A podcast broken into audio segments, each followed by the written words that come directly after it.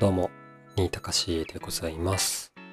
今日はですね、えーどうやったら心の不安を取り除けるだろうかというところで、あの、哲学をちょっと簡単に噛み砕いてお話ししてみたいなと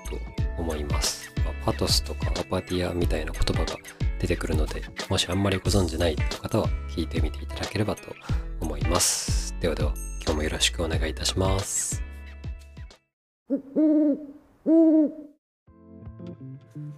さて、えー普段はですね、転職エージェントとして働いている私なんですけれども、えー休日はですね、何か物を書いたりとか、こういうふうに音声配信をしながら、えっと暮らしているものでございまして、最近は東京都はですね、なんか震度が5だか6ぐらいの地震が来たりとか、あの、今日発電所が爆発したなんて言って、なんか混乱されてたんですけれども、えーと今日はですね収録してるのが10月の10日日曜日でございまして私あの都心に出ていたんですけれどもあの発電所が爆発したので都内に行けませんっていう連絡を受けてですね予定が1個吹き飛んでしまったといったような日でございました。皆様はいかがお過ごしでしょうか。まあ地震とか来るとねあの特に津波の警戒区域の方はすごい敏感になると思いますし友人もあの飼ってる犬が様子がおかしかったとか猫が怯えてたとかって言って僕はあの人が怯えてるとかっていうよりも動物が怯えてる方がなんかかわいそうだなって思ったりする方でございますので なんかあの身近な人がね危険が差し迫らないように皆様ねご配慮いただきもちろん皆様のね危険もあのいち早く察知していただきという感じで過ごしていただければなと思っているこの頃でございます。まあなんか発電所爆発ってちょっと意味わかんないですよね。だからその想像のしようがないというか予測 の立て方もあのなかなかねちょっと候補に上がりづらいので電車が遅刻遅延するとかっていうのはあの視野に入れて移動するかなと思うんですけど発電所爆発するかもって思いなが思いながら生きてないのでああそんなこともあるんだなって思いながらですね今日は あのカフェでちょっとゆっくりしておりました。でえっと本題なんですけれどもあのまあ、どうやって心の不安を取り除こうかみたいなことについてちょっと哲学も持ち出しちゃおうかなっていうふうに思ったんですけどそのことの発端は僕がその予定が潰れたのでカフェでなんか静かにしていたんですけどえっ、と、まあ、顔も見てない斜め後ろの席に座った女性2人組がですねずっと重めの恋愛の話をしてたんですよね。まあ、個人の情報もあるのであの詳細もちろん伏せますけどその、まあ、彼がなんだろう私に対して、えーどうだっていうところとかその喧嘩をしてしまってなんかまあ多分聞いてる限りその彼女は悪くないんですけどあの口が達者な彼なのでなんか言いくるめられてしまって私が悪いような気分になってしまって落ち込んでるみたいな。ことをですねずっと言ってて。で友達があのちょっと的外れのアドバイスをずっとしててみたいな そういったですね空間があの 12時間、えー繰り広げられておりまして。まあもちろんあの赤の他人でございますのでそれはねなんて言って名乗り出たら今度こっちが不審者ですからあの自重していたわけなんですけれどもあのなんかなんでしょうねそのよくある話というかやっぱりその男女問わずですけれども人間関係であの不安に思うこととか、えー不満に感じることとかまたは他人と比べて自分がうまくできなかったことで、えー落ち込んでしまうとかいうことってのは、まあ、何もこう恋愛に限らずですね往々にして起こるんじゃないかなというふうにも思ったんですけどなんかなんでそういうこう心の状態になるのかって思った時に一つはやっぱりあの不安だからっていうところはあると思うんですよね。うまくできない自分に対してとかなんか思うようにことが運ばないことに対してとかその理想と違ってしまったことっていうところのギャップに対してあれあれみたいな気持ちに なるんじゃなかろうかなっていうふうに思っているんですがそこで使えるのがもしかしたら今日お話をする、えーストア派っていうまあ一つの哲学の思想を持ってていた、えー一派の意見だったのかななんていうふうにも思っております。じゃあそのストア派って何なの？みたいなところについてお話をしていくんですけれどもその先出しをするとあのストア派ってあのストイックっていう言葉あると思うんですけどストイックって禁欲的っていう意味なんですがストイックの語源が実はストア派だったりします。その昔ですね、あの、ヘレニズム時代っていう、なんでしょう、まあ時代がありまして、えー、ギリシャとかローマとかのあたりですね。で、えっ、ー、と、ヘレニズム時代って、まあ、何かっていうと、もともとあの小さな村社会がたくさんあったところからその村の同士の壁をですね全部ぶっ壊してみんなで共存しようぜみたいなところになった要はなんかこう法整備が入ったりとか統治されたりとかみたいなイメージですかねだからあの日本は島国ですけれどもその陸続きでいろんな大陸の中で小さな国々がたくさんある地域とかもあると思うんですけれどもイメージで言うとそういった国同士の垣根がぶっ壊されちゃって一つの国になっちゃったみたいな時代があったんですよね。でそれをこうヘレニズムって言ったりしたんですけれどもまあ日本でも、えー、県をまたいでとか、えーまあ、地方の方に言ってとかってなると言葉悪いですけれどもそのうちは限界集落で、だからこういったしきたりがあって、みたいなところって、まあまあ、現代でもあると思うんですよね。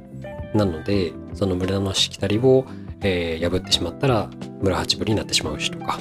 みたいな形で、その独自のルールっていうのは、個々で存在しておりまして、それは今も昔も、あの、土地によってはそういうことになっていたりしますと。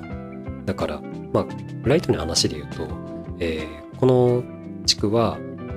不燃ごみが火曜日ですよとか、可燃ごみは木曜日ですよとか、そういったことをですね、あとなんか町内会が何時にありますよとか、PTA はどうでとか、みたいなことも、まあ、一つのこう、村単位というか、こういうのを、えっと、ポリスっていう言葉で表現されていたんですけれども、まあ、ポリスって聞くとなんか警察官かなみたいな感じだと思うんですが、ななんでしょうね、箱とか壁みたいなイメージですね、ポリスっていうのは。で、そのポリスで区切られていた中での小さいこう、コミュニティみたいなのが無数にあった時代がそれが取り払われてしまってでそうすると何が起こるかっていうとそのルールとか文化とかあのが違う人たちと、えー、自分の身の回りや自分自身っていうのが一気につながっちゃうのでなんかあれあれみたいな。他のあのポリスの皆さんはすごく、えー、気ぐらいが高くてとかああっちのポリスの皆さんはなんかめちゃめちゃお金を持ってるなとかみたいなことがあの分かっちゃったっていう時代が来たんですよね。すごい簡単に言ってますけど、なんかそんなことが起こりまして、で、今で言うと、何でしょうね、あの、インスタグラムが、えー、10代の少女に有害なんじゃないかみたいなところが、えっ、ー、と、Facebook、まあ、インスタグラムの中の、えっ、ー、と、社内で、えっ、と、レポートで揉まれていて、それがちょっともみ消されてみたいな事件って あの起こってたと思うんですけれどもあのそういった感じでですねあの TikTok とか Instagram とか開くと、えー、きらびやかな生活をしている同世代とかまたはそのものすごいお金を持ってる、えー、ちょっと上の世代とかがに簡単にですねネットでアクセスできてしまうのであの心の不安っていうのは抱きやすい。特にこう精神がまだ自我が作られていない状態だとなんかどうしようどうしようみたいな将来不安になりやすいと思うんですよね。だから僕個人的にあのヘレニズム時代の再来なんじゃないかって思ってるんですけど そういった形でですねなんかどうもあの他人と接続しやすくなったことで心の不安っていうのを抱きやすくなってるんじゃないのかなっていうのを今日カフェでですねあの耳後ろからですね聞こえてくる声たちを聞いていて思った次第ですと。で、えっと、ちょっとごめんなさい前置き長くなっちゃったんですけれどもあのそこで使えるのが解決策としてですね、まあ、ストア派っていうのが昔あったんですけれどもその人たちが言っていたのが、えー、常年常年に振り回されない無常年っていうのを目指しましょうっていうところを何でしょう、えー、政党で言うとなんか公約みたいな風に掲げてたんですよねこういう思想って素敵じゃないみたいなのをこう広めるみたいな時代があったんですけれどもでこのストア派っていうのは、まあ、いわゆるこう、まあ、派閥みたいなものですよね。でそのストア派っていうのが、えーと、常年っていうのは、えーまあ、パトスあの哲学の用語で言うとパトスですね。なんかロゴス、エトス、パトスっていうふうに聞いたことがある方がもしいたら、あ結構あの詳しいねっていうふうに思思ってくださいと。そのうちのパトスですと。で、なんか情熱とかを、まあ、パトスって言ったりもするんですけれども、えっと、ここでは情情念ですね。えー、と情念の漢字が、あ情熱の情に、えー、念じるの念ですね。で、情念ですね。に、えっ、と、振り回されない情念の反対語、対義語が無情念。情念の反対が無情念。で、その無情念っていうのがアパティアってっていう風な哲学用語だったりします。まあ用語として覚えなくてもいいとは思うんですけれどもつまりあの情念に振り回されないで、えーと、生きられたらそれって素敵なんじゃないとかそれって楽なんじゃないみたいなことを言ってる人たちがいたらしいなっていうことをまず覚えていただければなと思います。で、えっと、ストイックに後々つながっていく語源がストア派だったりするんですけれどもあの、まあ、例えばお金持ちになりたいなとか、えー、とかっこよく可愛くなりたいなとかなんだろうなあとは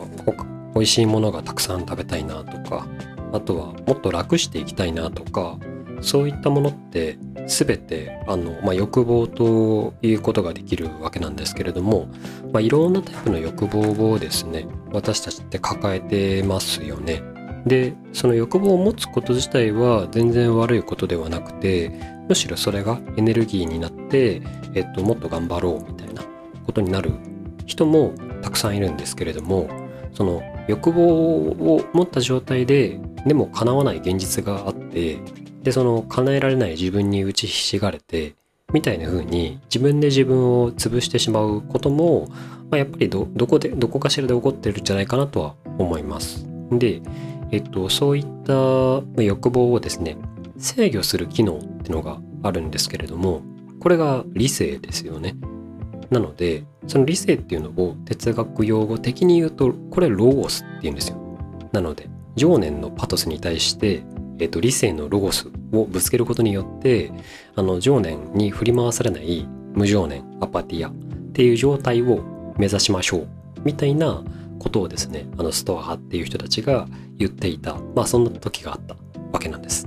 で、まあ、今でもですね、あのー、イメージが湧く方はいらっしゃるかと思うんですが、えー、その欲望にですねあの心を支配されずに、まあ、ロゴス理性をうまく使い使っていくと割とストイックに生きられて欲望から解放されるのでは？というか、まあ、美味しいものはあの美味しいしでも毎食毎食美味しいものを食べなくちゃいけないっていう感じで心が支配されてる状態ではないよねとか、まあ、あの綺麗な景色を見れたら楽しいけれどもその毎日毎日旅行に行かなくちゃその死んじゃいますみたいな状態ではないよねとかみたいなことが、まあ、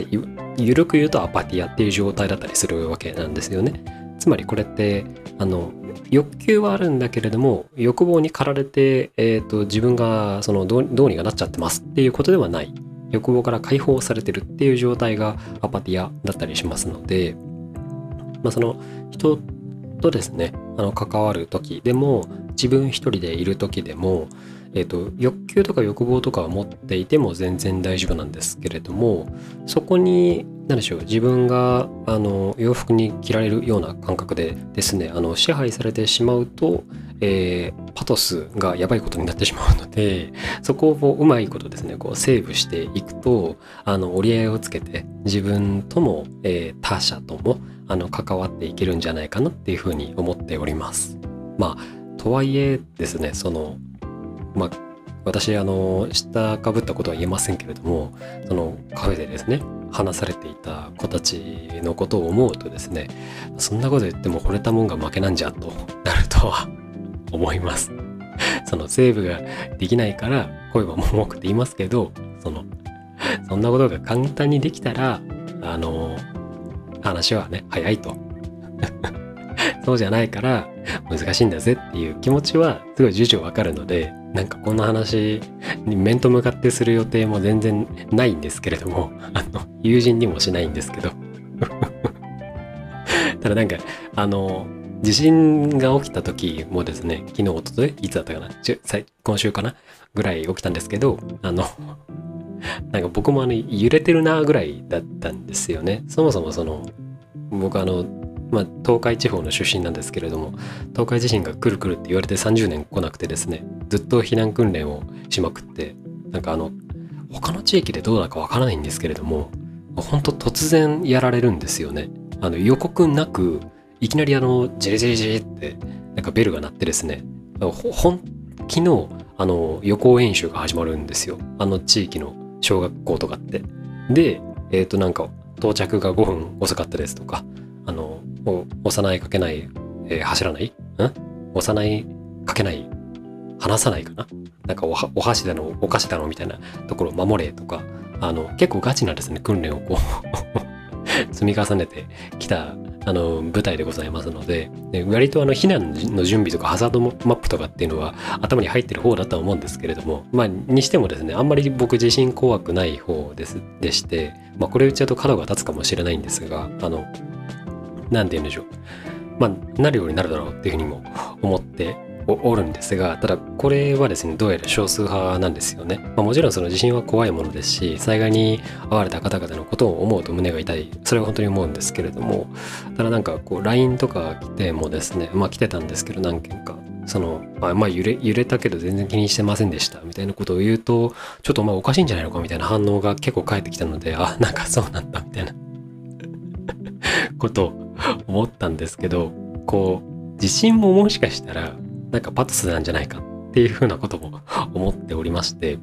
あの、あの地政学とか地層についてとか 詳しくないんですが、あの今起きてる地震の大半もあの東日本大震災の余震だったりするっていうのはどっかの論文で読んだんですよ。なんかそのプレートがずれ込んだ余波がその10年後も来てるとかえー、移説によると、ま、前どっかで起こった大地震の余震っていうのが100年後も続いてるみたいなこともあったりしててなんかそんなのもですね知ってるとあんまりあのなんでしょうあの穴が揺れてるなぐらいで終わっちゃったりとかそもそも僕鈍感なので寝てたら震度6とかでも起きなかったんですよね。10年前とかそうだったんですけどなんかそんな感じであの 特段なんて言うんでしょうあのこうなったらどうしようみたいなところであの不安に思わずですね、まあ、なんか揺れちゃったからしょうがないよねとか、あなんかも倒れるものも あんまりないような生活をしておりますので、あの、まあ、本当に津波とかはね、恐ろしいなと思いますし、都心でもなんか地盤の沈下とか、えっと、埋め立て地とかはなんか怖そうだなとか思うんですけど、幸いその辺りとかは無無縁のあの場所で生きておりますので、あの人のことを心配される人がなんかすごいなって率直に思ってるんですよ。なんかバカにしてないんですけどなんか本当にそのポーズじゃなくて本当に本当にえっと皆さん大丈夫ですかっていう風に言ってる人がいるじゃないですか。あれ、本当に、なんだろうな、女神かなと思ってるんですけど、いや、すごいなと思って、僕は、あの、どっちかっていうと、無情念派なので、なんでしょう、その、自信については欲求でも情念でもないんですけれども、ただ、まあ、被災したとか、その、逃げなくちゃってなったら逃げるし、で、あなんかその逃げなくてもいい程度の揺れだな。まあ震度で言うと多分7にならない限りは、僕は避難することはないはずなんですけれども住んでる場所的にね。っていうことを思った時になんかその怖いなみたいなのがあんまりないのでこれなんか僕が鈍感なのかその無情念が行き過ぎてしまったのかわからないんですけれどもちょっとなんか欠陥だったら申し訳ないのであんまりお勧めできないんですが何でしょうね。着地点を見失ってしまいましたがあのあちょっと、まあ、ロゴス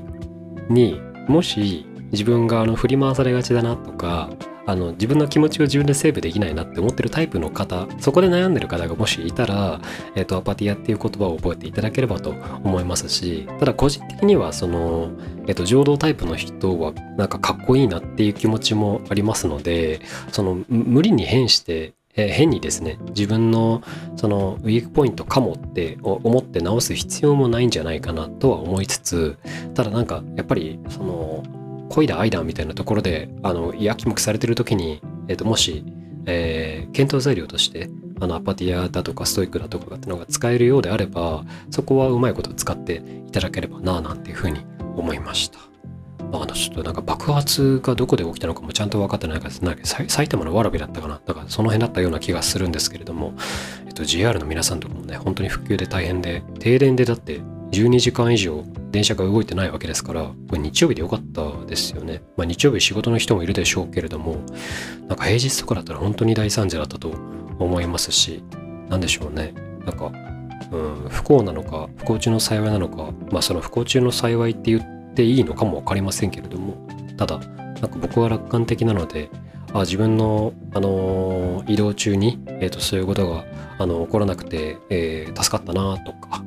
またえっ、と、地震が起きても、あの、物が倒れなくてよかったなとか、結構これを楽観的に考えてしまう方でございますので、まあ、何かの参考になれば幸いでございます。で、ラジオもですね、ちょっとできれば、あの、頻度高く撮っていきたいんですけれども、ちょっとどういう方向性で撮ろうかなっていうところを最近考えているところでございまして、何か思うところがあれば、個別でもメッセージいただけると大変助かるところでございます。ではでは、今日も最後まで聞いていただいてありがとうございました。転職エージェントの新高志でございました。